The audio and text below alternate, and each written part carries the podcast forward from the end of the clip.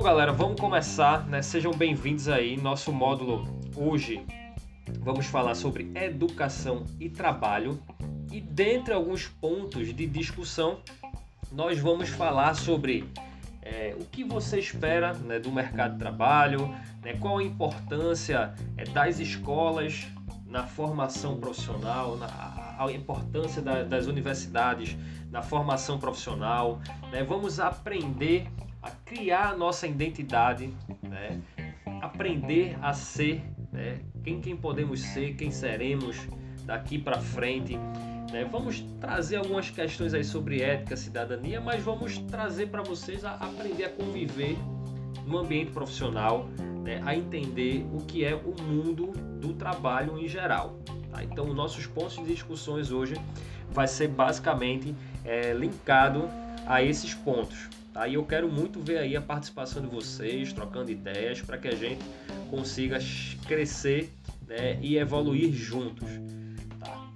Para você enxergar, eu estou botando logo aí na tela né, uma, um pouco sobre, sobre mim.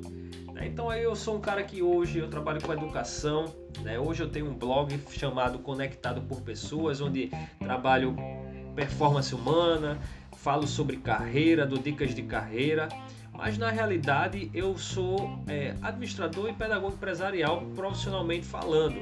Né? Mas aí, até que eu chegasse a me tornar um administrador, a ser um pedagogo empresarial, eu fui um ex-operador de telemarketing, fui um ex-gestor né, de call center, ex-empreendedor, mas eu digo para vocês que eu sou um esperto.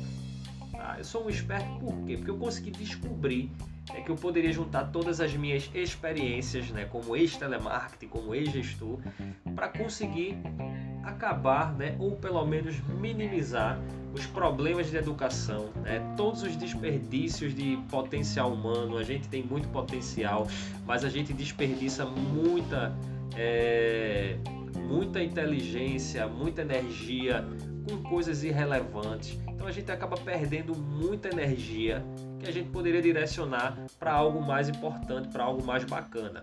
Tá? Então, o meu papel, eu acredito que hoje é, é distribuir né, essa energia e fazer com que vocês é, consigam ter é, a utilização do, do, teu, da tua potência, né, das tuas habilidades de uma maneira mais, mais bacana, tá? Então, antes também de ser um administrador, antes de ser um empresário, existe o Alisson Tá? O Alisson Didier, não o Dig Dig Didier do Raça Negra. Né? É o Alisson Didier, né? me chamem do que vocês quiserem, Alisson Didier, de Didier, de Alisson, Dig Dig Didier, não tem problema, o importante é a gente gerar conexão. Tá? Então, antes de ser um administrador, antes de ser o fundador do Conectado por Pessoas, antes de ser o professor aqui do programa de aprendizagem, eu sou Alisson filho, eu sou Alisson pai, eu sou Alisson amigo, né? eu sou Alisson esposo. Então, velho, quantas coisas eu sou além de ser o Alisson Didier administrador, né? Tem tanta coisa, velho, que a gente é, que muitas vezes a gente se rotula. E aí eu queria começar fazendo uma pergunta para vocês. Queria que vocês aí levantassem a mãozinha para a gente gerar já esse debate. A gente está muito parado hoje, tá? E eu queria saber o que é que vocês esperam do mercado de trabalho, tá? a bola está com vocês agora. Poxa, velho, perfeito essas observações de vocês. Né? Falar que mercado de trabalho vocês esperam aprender, né? falar que vocês esperam né, ter oportunidades, ter desafios e principalmente saber que vocês vão entrar em um mercado competitivo, né? que o mercado de trabalho também é competição. Então, é muito bacana ver que vocês já têm essa noção que estão entrando em um ambiente competitivo, complexo, né? cheio de desafios para vocês. Mas o que a gente entende por mercado de trabalho é que para vocês que estão dando o primeiro passo, dando aquele start tá, na, na educação, é, no, no trabalho, na realidade, vocês estão tendo a porta para a vida adulta de vocês. É porque vocês vão começar a participar de sonhos, tá? Vocês vão começar a ter objetivos mais claros, vocês vão ter uma vida social bem mais ativa, velho. Vão sair, vão farrear, vão participar de cursos, vão participar de treinamentos, vão conhecer novas pessoas e vão conquistar a autonomia. Vão conquistar autonomia pessoal e vão conquistar autonomia financeira. Vê que massa! Tudo que você deseja. Porque quando a gente faz 18 anos, né, que na realidade antes de 18 anos, a gente começa a, a falar que, poxa, eu queria ter 18 anos porque minha vida vai mudar, né, eu vou ser gente, eu vou ganhar dinheiro, eu vou morar sozinho. E, pô, como é que vai ser minha vida agora? Já tenho 18 anos. Quando tu completa 18 anos, tu percebe que nada mudou. A única diferença é que tu tem 18 anos, mas tu continua dando explicações pro teu pai, tu continua sem, sair, sem poder sair, tu continua recebendo sermão do teu pai. Então isso faz parte da vida. Isso faz parte da vida. Agora é óbvio que quando você começa a trabalhar, você começa a ter uma independência. Você começa a ganhar uma graninha, ou pouco ou muito, mas é teu, tu vai ali, compra tuas coisas, tu já não depende tanto de pai e de mãe, mas que por você morar é, na casa deles, vocês também precisam trocar ideias e mesmo tu morando fora da casa do teu pai, tu vai trocar ideia porque você deve respeito a ele, tá? Então você tem a porta de entrada através do trabalho, tá? De entrar na vida adulta, ou seja, pô, cresci, pá, agora o bicho pega. E aí você vê que as coisas são bem complexas. Então a gente acaba é, olhando que o mercado de trabalho, né, o trabalho em si, ele ajuda na nossa formação da nossa identidade social. Muitos né, se reconhecem, né, muitos nos reconhecem tá, através das nossas profissões. Como eu falei, quem é você? Eu sou Alisson, sou administrador, sou pedagogo empresarial. Bom, mas por trás também existe outro Alisson, né? Existe o Alisson pai e, e vocês também, né? Existe um filho, existe um amigo e tudo, velho. Vocês não se resumem apenas ao rótulo de que profissão vocês escolheram. Tá? Então vocês se questionam o tempo todo: é, qual a minha vocação? É, qual profissão eu posso ser? Fazem inúmeros testes tá? de, de, de massa, perfeito. É, o que é que eu preciso fazer para começar a trabalhar?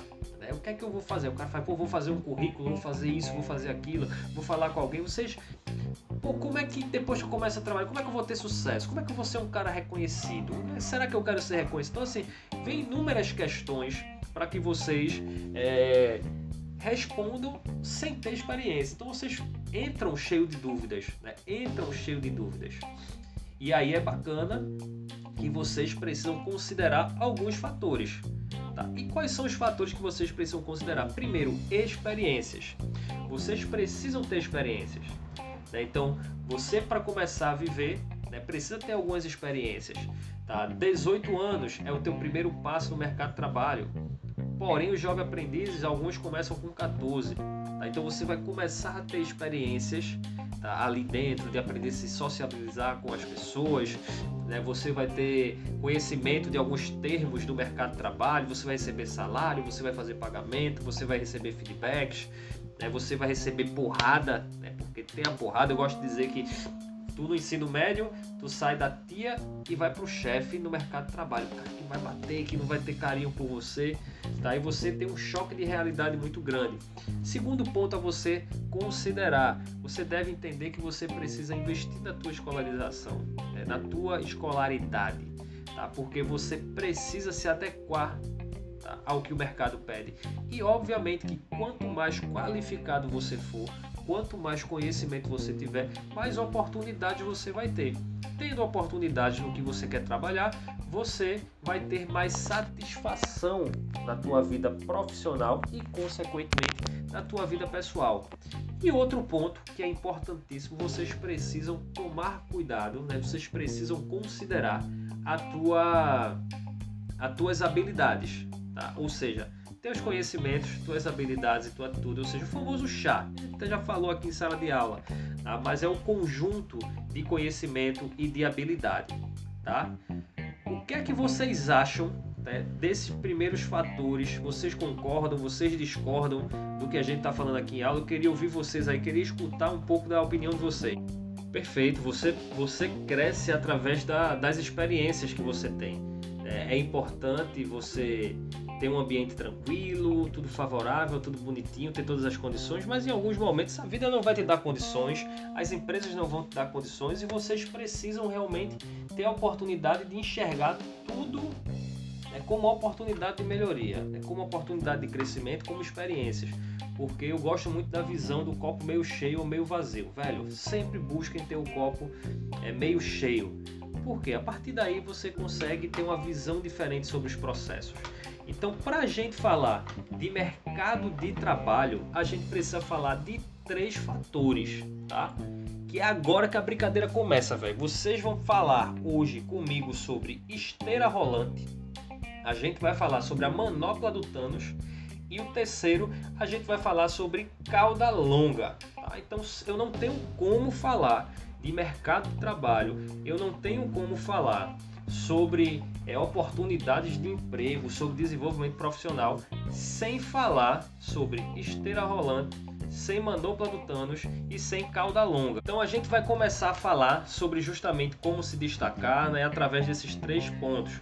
Primeiro, vamos começar a falar da esteira rolante. Eu já gostei aí de como vocês estão fazendo essa associação, tá? E eu espero poder né, contribuir com, com essa troca de ideias. Então, esteira rolante. Pô, imagina né, o mundo, como o mundo tá. tá. O mundo, ele corre numa velocidade, velho, pra caramba, né? Virado com a bexiga, tá? E aí você sabe que a fórmula da, da velocidade é o delta S sobre delta T, né? Tempo versus espaço, né? Tempo sobre espaço. E a partir daí você vai ter uma velocidade média. Então quando a gente fala de esteira rolante, o mundo tá ali, velho correndo, correndo, correndo, correndo, mudando. Vocês viram que, poxa, velho, a gente, para fazer uma mudança, é, alguns anos atrás, a primeira grande mudança foi a Revolução Industrial, e aí a gente teve da Revolução Agrícola para a Revolução Industrial 150 anos, praticamente, de 100 a 150 anos, para ter grandes mudanças, para essas mudanças serem adotadas, tá? para essas, essas mudanças serem adotadas pela sociedade. Tá? E aí a gente começou a ter outras revoluções e a partir da década de 80, né, ou seja, pós-guerra, pós-segunda guerra mundial, década de 45 ali, 50, mas década de 80, quando a gente começou aquele grande processo tá, de, de evolução, né, de globalização, de transformar o mundo em uma grande cadeia global, a gente começou a acelerar, porque apareceu novas tecnologias. Apareceram novas tecnologias é, o mercado foi mudando, a gente começou a, a, ter produtos da China no Brasil, produtos do Brasil na Índia, então a gente começou a ter essa relação comercial com outros países. Então, obviamente, também outro fator importante foi a Guerra Fria. Né? Não, é, não posso nem dizer que foi, que a Guerra Fria ainda é cada vez mais forte. Hoje a gente aí tem uma polarização muito grande, né? Estados Unidos, Rússia, China, é, correndo por fora ali outros países. Então, assim, cada vez mais essa Guerra Fria, que não é uma corrida armada, mas uma corrida voltada para desenvolvimento de software, de tecnologia, de crescimento de mercado. E isso aí fez com que o mundo aderisse a novas tecnologias. Você vê que o mundo vai tá moendo, virado com a bexiga, correndo pra caramba, muita energia, né, muita velocidade, ou seja, o que durava 150 anos passou a durar 20, passou a durar 30, passou a durar 10, 5, 3 e agora com 3 anos a gente tem grandes mudanças. Né? E agora com 3 anos nós temos grandes mudanças de paradigmas. Tá? Então a gente consegue é, identificar que o mundo ele muda muito o mundo ele está correndo ali numa velocidade e a esteira para você você precisa entender. Analise tua velocidade, né? analisa como tu está correndo nesse mundo. Vê uma esteira. A esteira tá lá, velho. Tu tá na academia, né? Tu apertou o botãozinho e a esteira ela começa, né? Correndo, correndo, correndo, correndo, tá lá virado com a bexiga, pá, pá, pá, pá, pá, pá. E tu vai, né? E tu vai e bota o pé na esteira.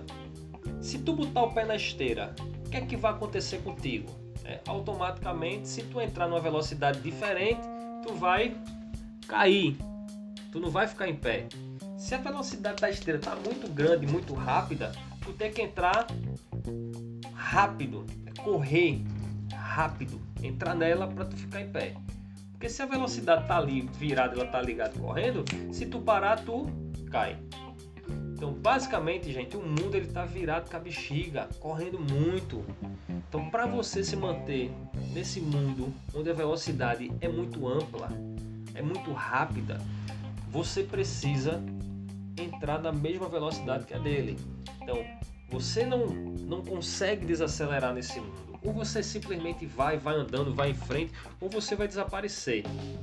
Tá? Então você precisa entrar na velocidade que o mundo está. O mundo hoje ele não permite que você fique preso aos mesmos paradigmas, que você fique preso à mesma identidade. Tá? A gente precisa realmente buscar evolução. Tá? E buscar essa evolução é que a gente precisa entender que para sobreviver nesse mundo complexo, a gente precisa de novas habilidades. Ou seja, o que era antes necessário, suficiente, já não é mais. Você vê, a gente tem uma música do Titãs que fala a gente não quer só comida, a gente quer diversão e arte. Da mesma forma, as empresas elas não querem que você entre, sente na frente do computador e digite tecla. Ela quer tua inteligência, ela quer que você compartilhe novas ideias de produto, de prospecção de clientes, de fazer com que a marca ela eleve. Então vocês precisam entender que novas habilidades a gente precisa desenvolver. E quais seriam essas novas habilidades?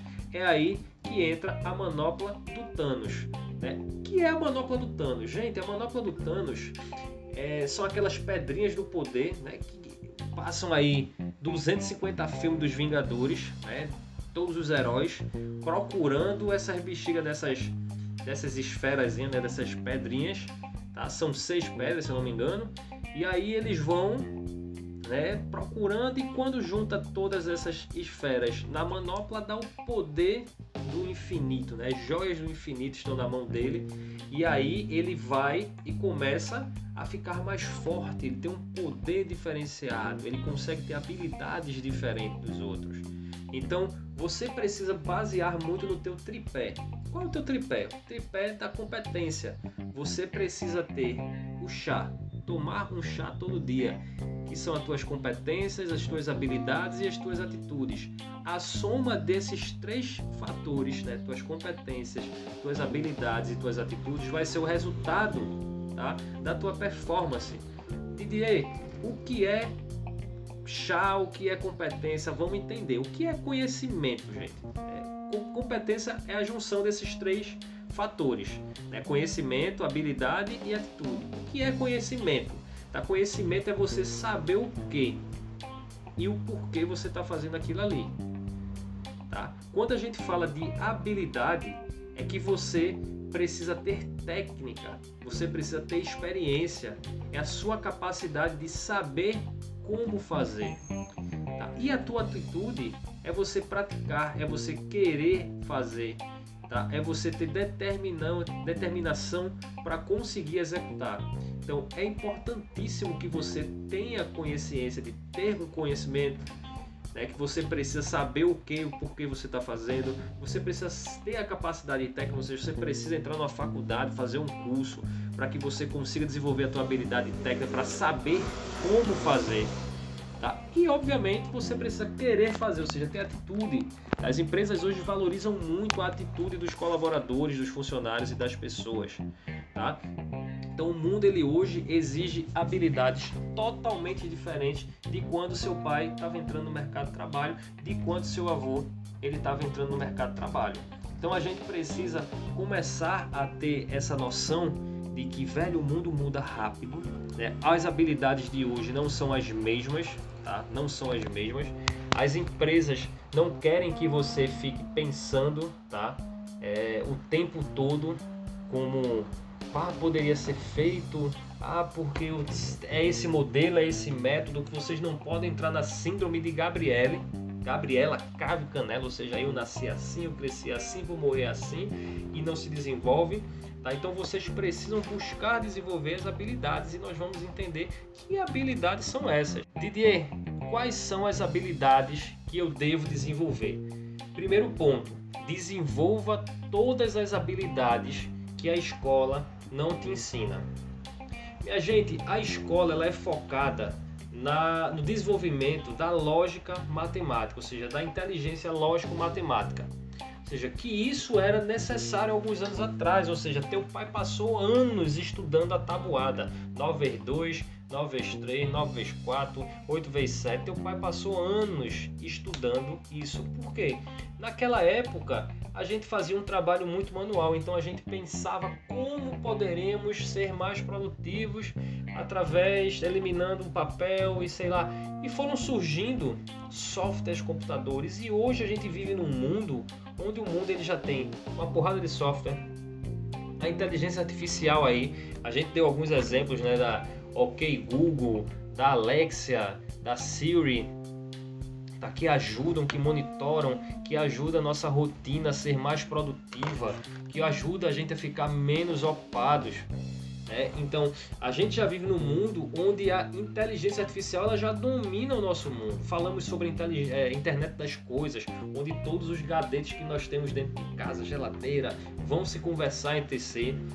Então, a lógica matemática, as máquinas já fazem melhor do que a gente. Elas já conseguem raciocinar logicamente, fazendo movimentos repetitivos, muito melhor do que a gente. E você ainda continua sendo ensinado, tá? você continua sendo ensinado a desenvolver essa lógica matemática, sendo que as máquinas já fazem isso melhor do que você.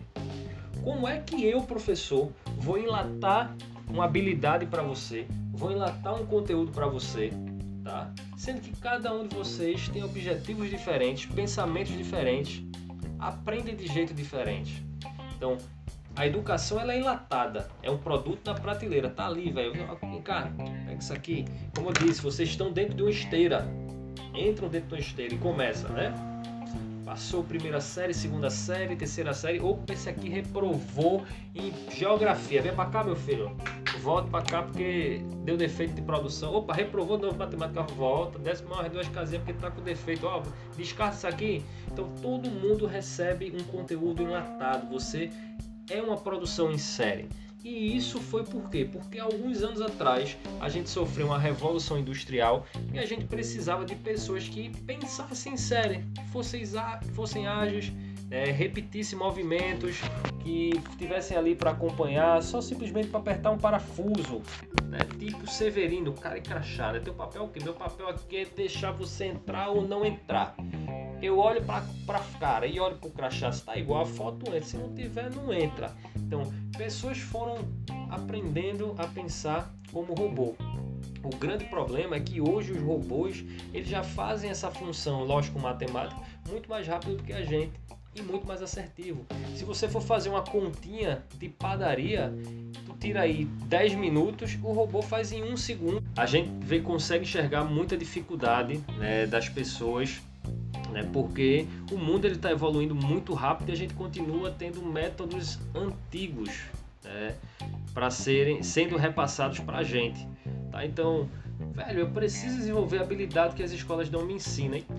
Pô, como é que eu vou ser enlatado, né? Como é que o professor ele escolhe um método? Pô, o método é esse. Eu vou falar aqui, vocês me escutam e vocês absorvem. Então esse é o melhor método.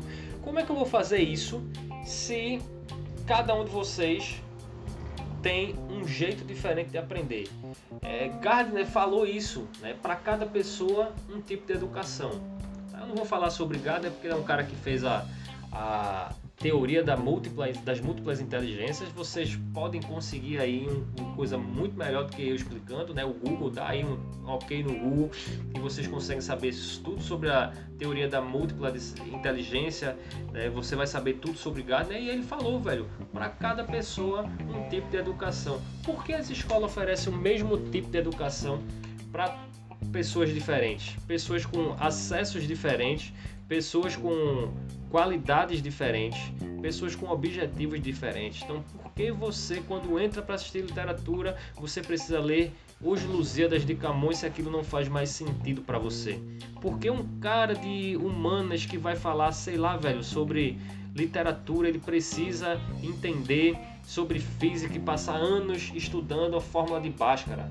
Para que um cara que, que quer fazer computação né, desenvolvimento de software, ele vai estar tá ali falando sobre terra.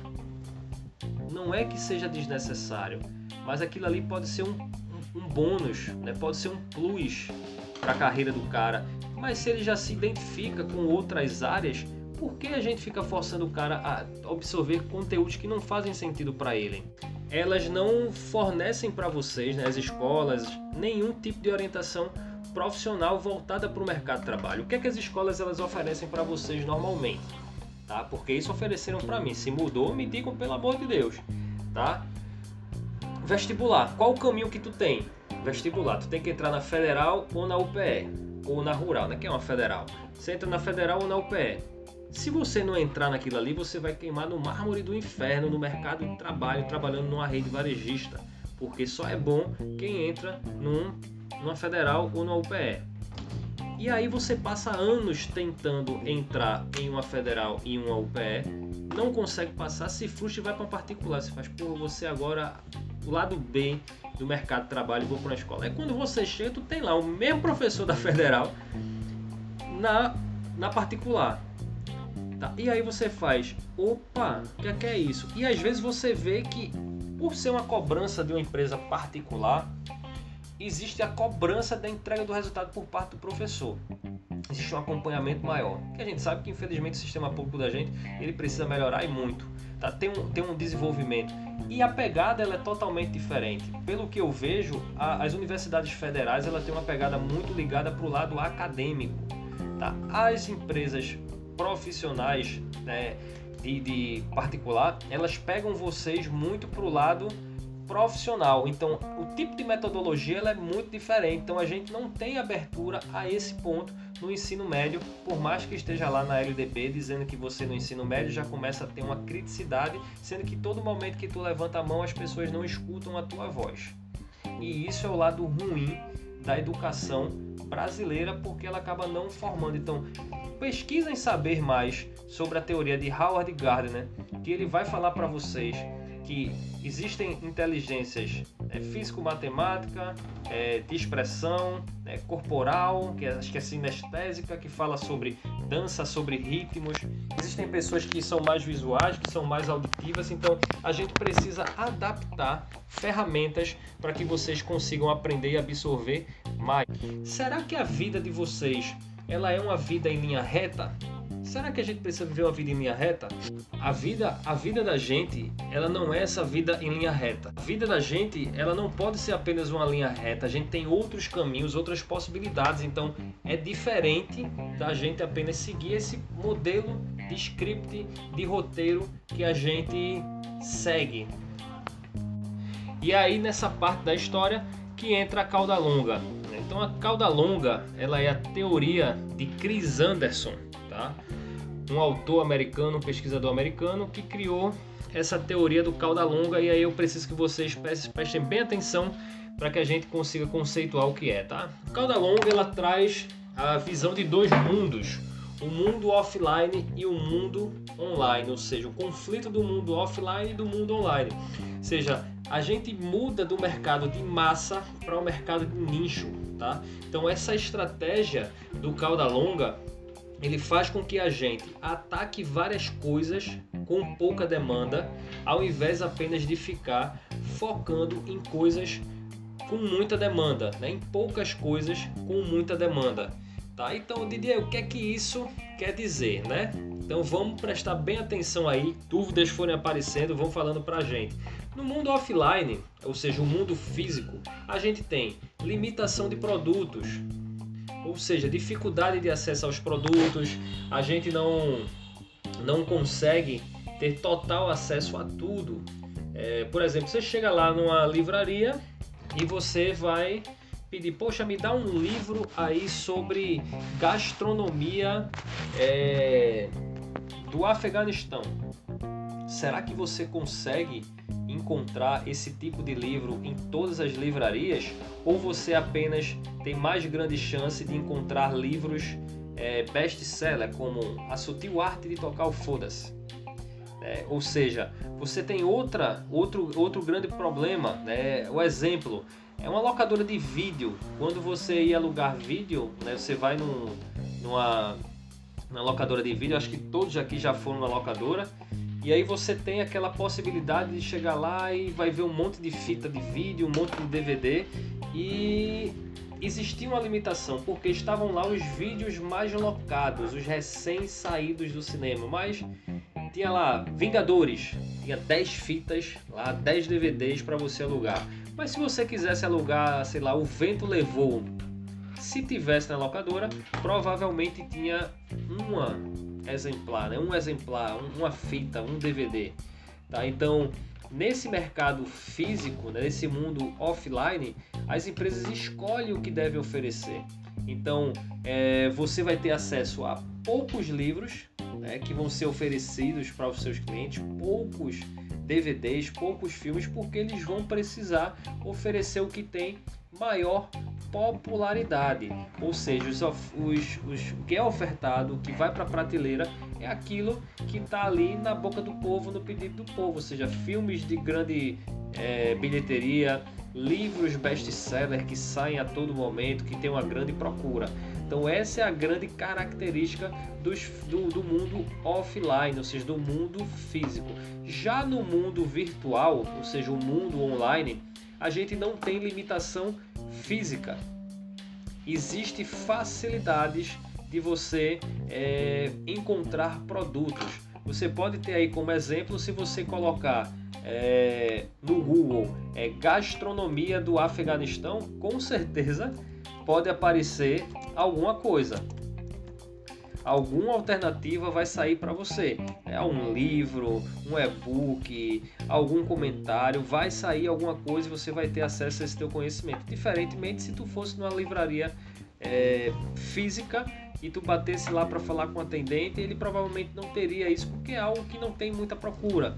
Tá? Numa locadora de vídeo é, online, ou seja, uma Netflix, um Amazon Prime, você tem servidores com espaços infinitos, ou seja, você tem acesso a milhares e milhares de filmes. Você consegue perceber que existe uma diversidade de conteúdo muito grande. Né? Você tem diversos catálogos. Se você for lá, você tem um filme na Netflix a hora que você quiser, o tempo que você quiser, você assiste ele inúmeras vezes.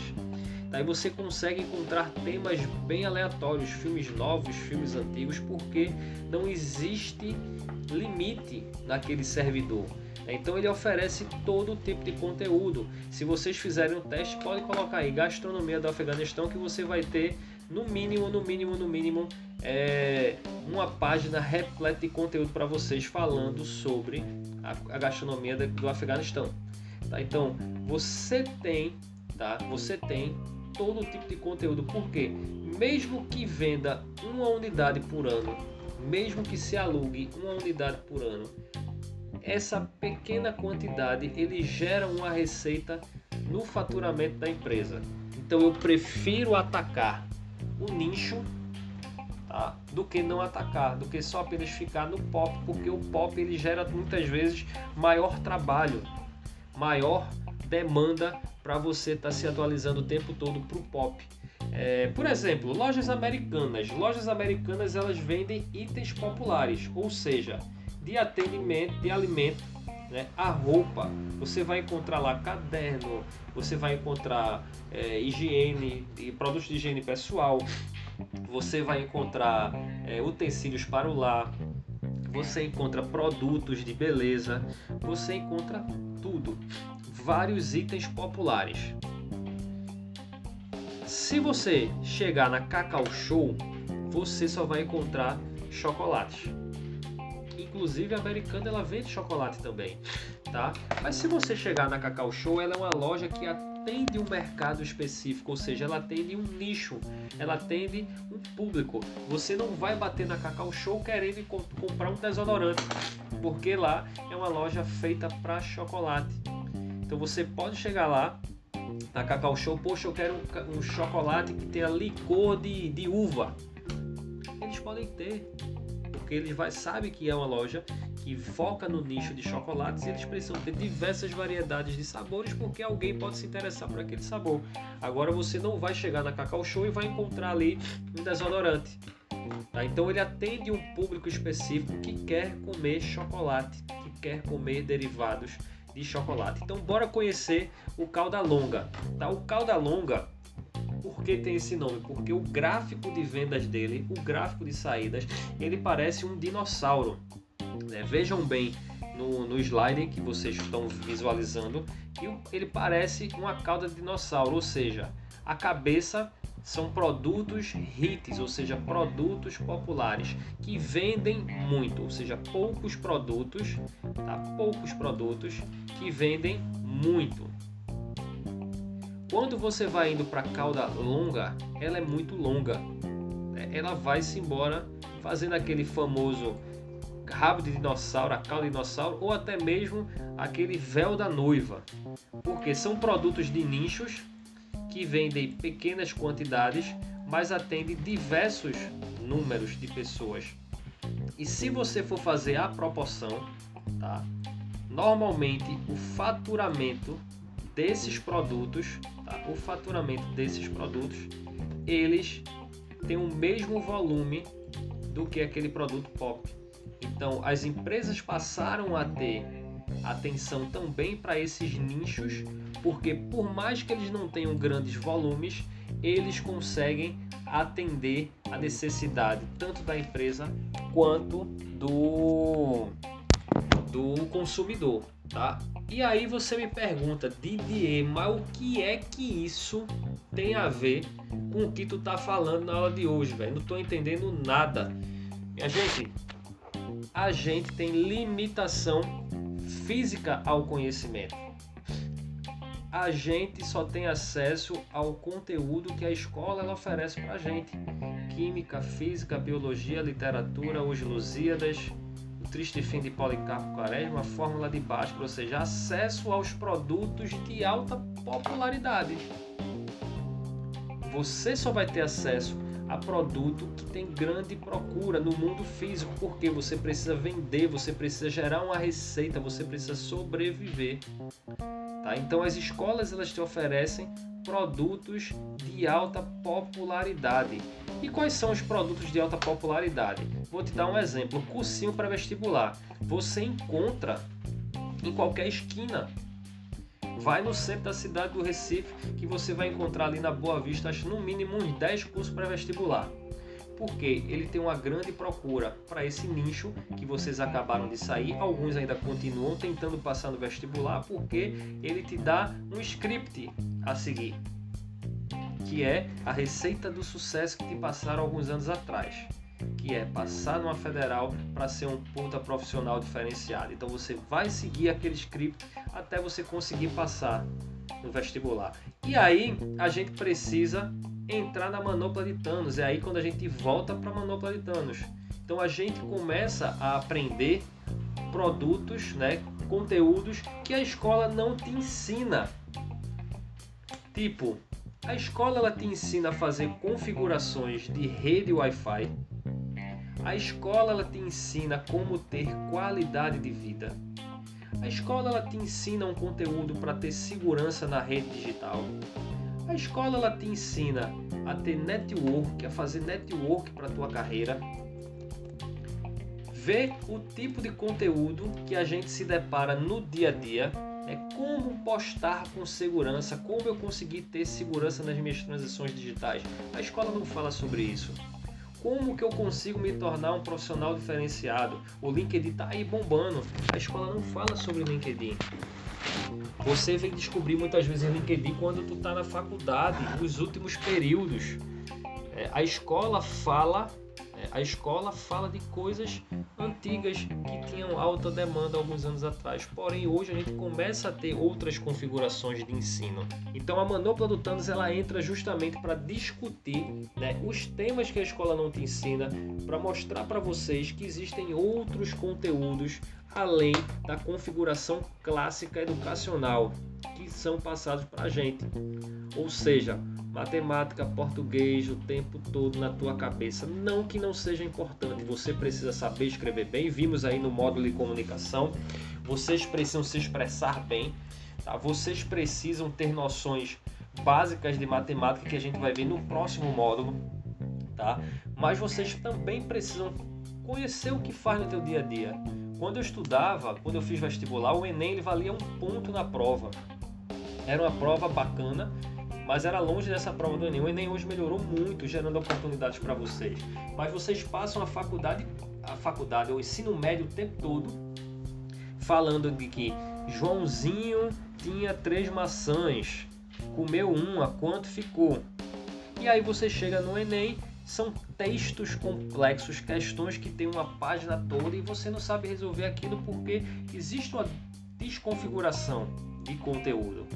Tá? Então a manopla do Thanos é importante para você desenvolver essas habilidades. Vocês conseguem perceber que essa teoria do cauda longa ele traz para gente o quê? A diferença, tá? traz para gente a diferença entre mundo offline e mundo online, ou seja, mundo real e mundo virtual.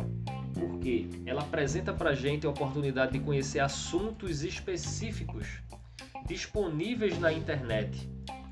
Ficam disponíveis 24 horas na internet, ou seja, você não se limita apenas a receber um conteúdo que o professor está passando para vocês.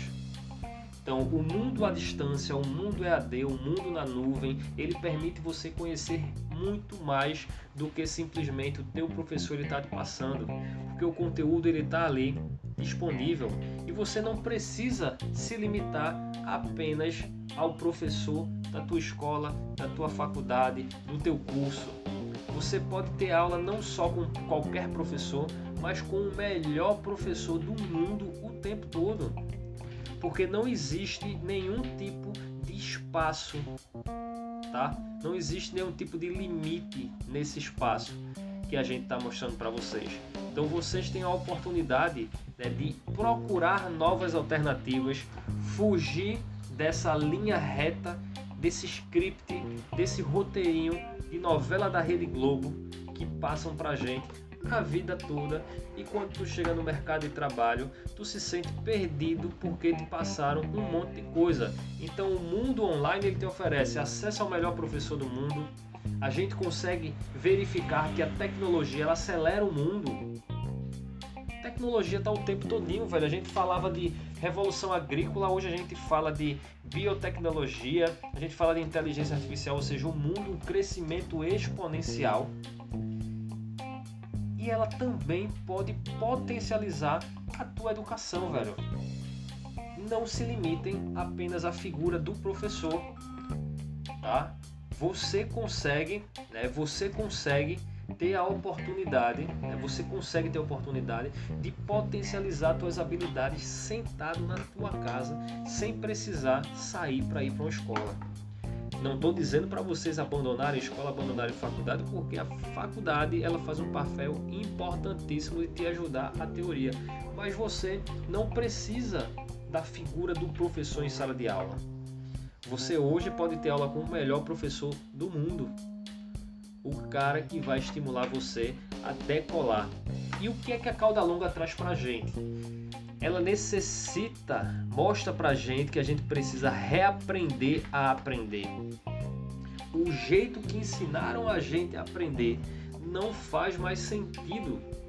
Tá? O jeito que ensinaram para a gente de que precisamos ficar 18 horas dentro de um quarto, sentado, lendo, fazendo contas que a gente vai passar no vestibular, isso não faz mais sentido. A gente precisa encontrar novos caminhos, novas habilidades, novos conteúdos, porque vivemos problemas mais complexos e não podemos ficar presos em teorias do passado. Traz para você a necessidade de ser autodidata, de você não depender apenas do conteúdo de uma faculdade, de um professor, você consegue muito mais do que isso porque você já tem todas as habilidades que você precisa. Tá? Então você precisa quebrar os bloqueios que a vida ela vai te dar. É dizer que você não consegue, dizer que esse é o único caminho, dizer que se você for para o outro lado você vai se perder, tá? Porque você precisa hoje ter loucura, ter tesão para aprender, velho. Porque aprender é muito massa. Você precisa ter um aprendizagem rápida, contínua, como a esteira. Se você desacelerar, você vai cair. Tá? Então você precisa ter vontade de aprender, aprender coisas novas, aprender coisas que não fazem parte do teu dia a dia, aprender coisas que não estão escritos na tua profissão, que isso lá na frente ela pode fazer você se conectar. E aí eu vou te dar o um exemplo, a criança, velho. A gente precisa voltar a ser criança. E aí eu coloco aí fotos das minhas filhas, né? Anne Bellatriz e Alice Didier. São duas aventureiras e criativas, são o tempo todo pesquisando, pai, por que o céu é azul? Por que o cachorro late? Pai, por que a salsicha tem nome de salsicha e não pode ser chamada de carne? Pai, por que eu estudo? Pai, como é que os bebês nascem? Então é o tempo todo, vê a curiosidade que a criança faz. E aí a gente tá lá com minha filha na praia e minha filha fala, pai, olha para ali. Eu digo, opa minha filha, que foi que houve?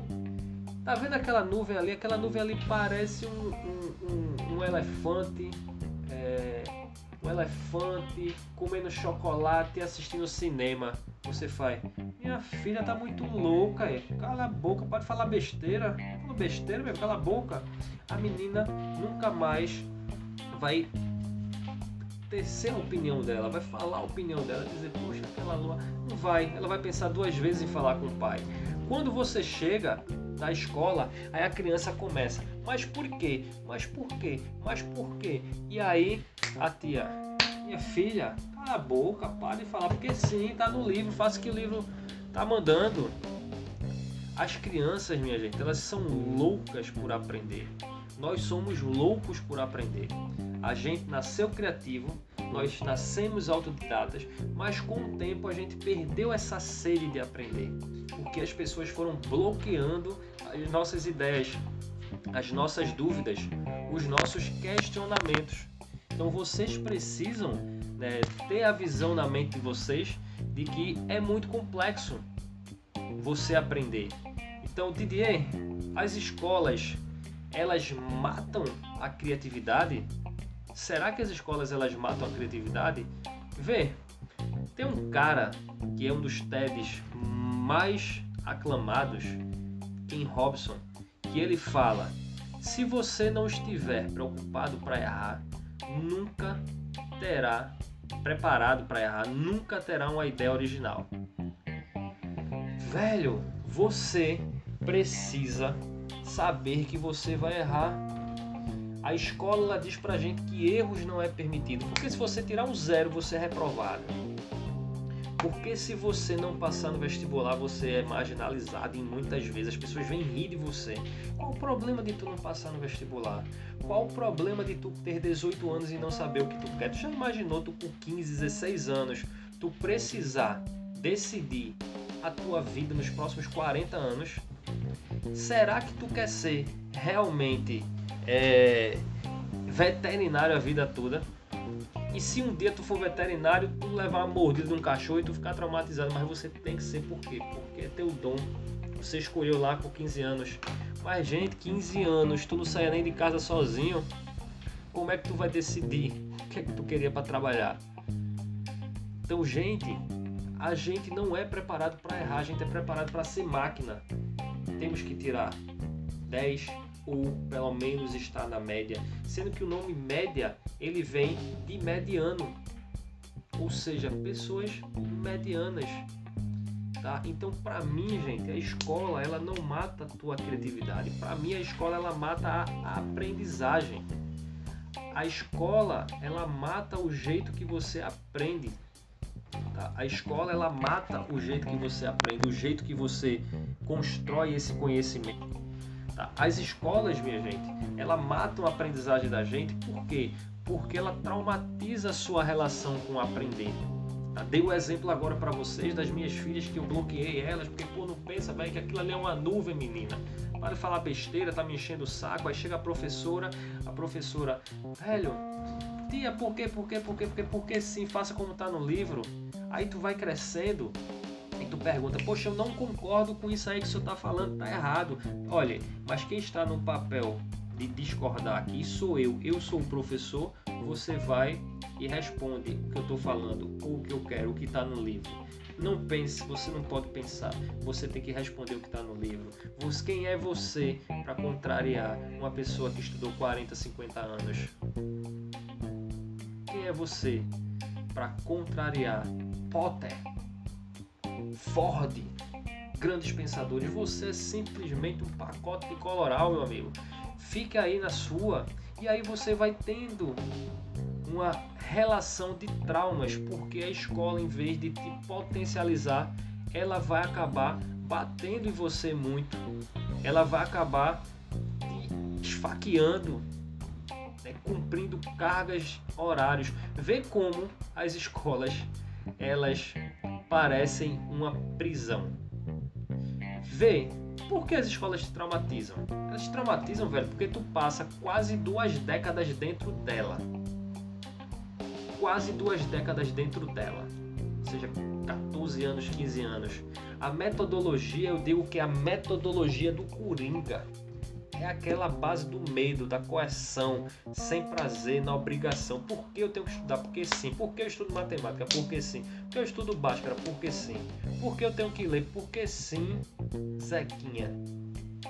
Então aprender, minha gente, ela se torna um trauma porque você é corrigido o tempo todo. Se tomar uma nota baixa, eu vou ligar pro seu pai, se você vai vir para cá, você vai vir para cá, seu pai vai vir para cá e você só vai entrar com seu pai.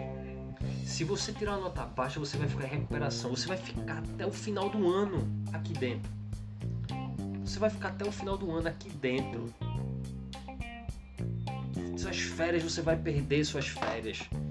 Tá? Então, a gente tira o prazer e educar né? e aprender. Ele precisa ser prazeroso.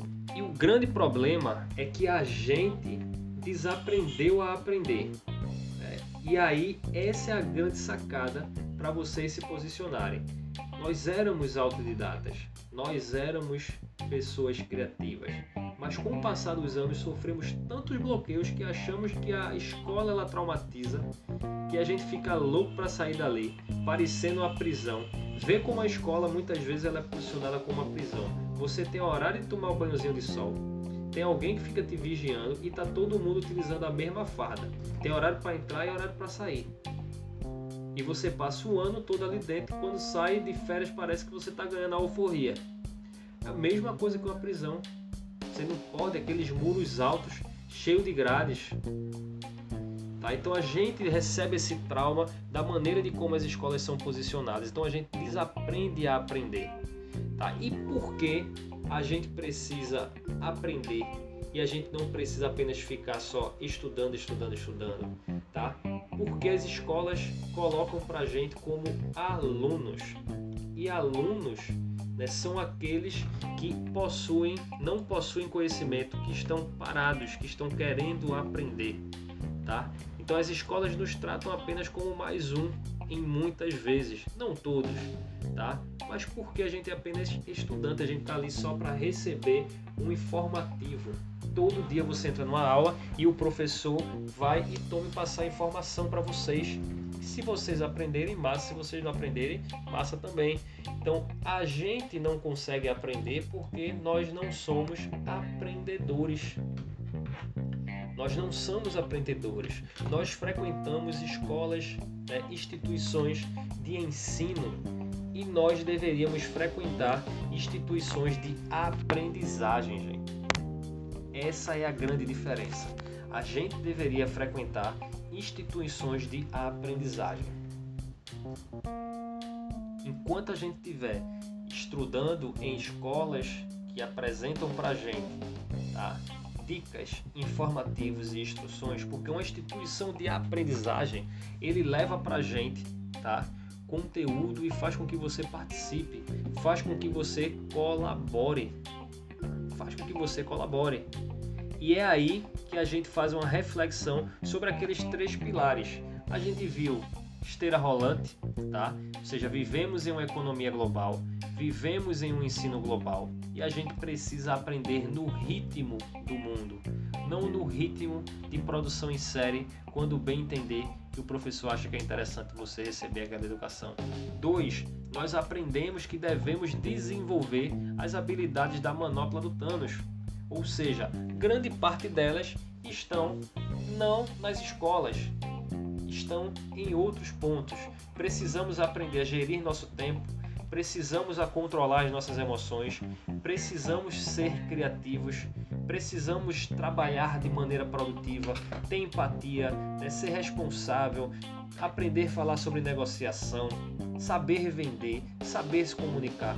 Ver quanta informação quanta habilidade a gente pode desenvolver e as escolas não estão pensando nisso para a gente. Terceiro ponto, a gente viu que devemos aproveitar os benefícios da cauda longa e ser autodidata.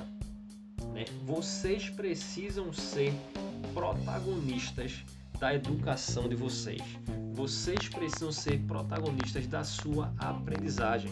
Não terceirizem qualquer tipo de conteúdo para vocês, para outra pessoa.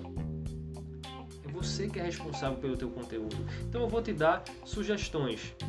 Primeira sugestão: busque encontrar um mentor, né, um curador, um cara que vai tirar todos os males da tua educação, um cara que vai te orientar a tomar decisões, a entender como é que funciona o mercado, que vai passar informação para você, tá? Mas não vai passar apenas informações de enlouquecer, porque a gente vive hoje vivendo uma era de conhecimento, de informação, que eu digo que a gente tem uma overdose de informação. É tanta coisa, você pega o teu LinkedIn, você pega teu Instagram, você abre o YouTube, é o tempo todo de um vídeo, vídeo, vídeo, todo mundo fala a mesma coisa e você não sabe de onde é que vem tanta informação tonta que o YouTube, porque você acaba não utilizando nada, tá? E terceira dica, né? Livre-se primeiro dessa overdose de informação, aprenda a filtrar e, obviamente, busque aprender coisas diferentes. Busque entender coisas que ninguém está antenado. Se as pessoas estão te mandando ir para uns caminhos, pode ter certeza que esse caminho ele já ficou pop. Então, gente, a grande ideia da gente estar tá batendo esse papo é que vocês se tornem tá, protagonistas da educação de vocês.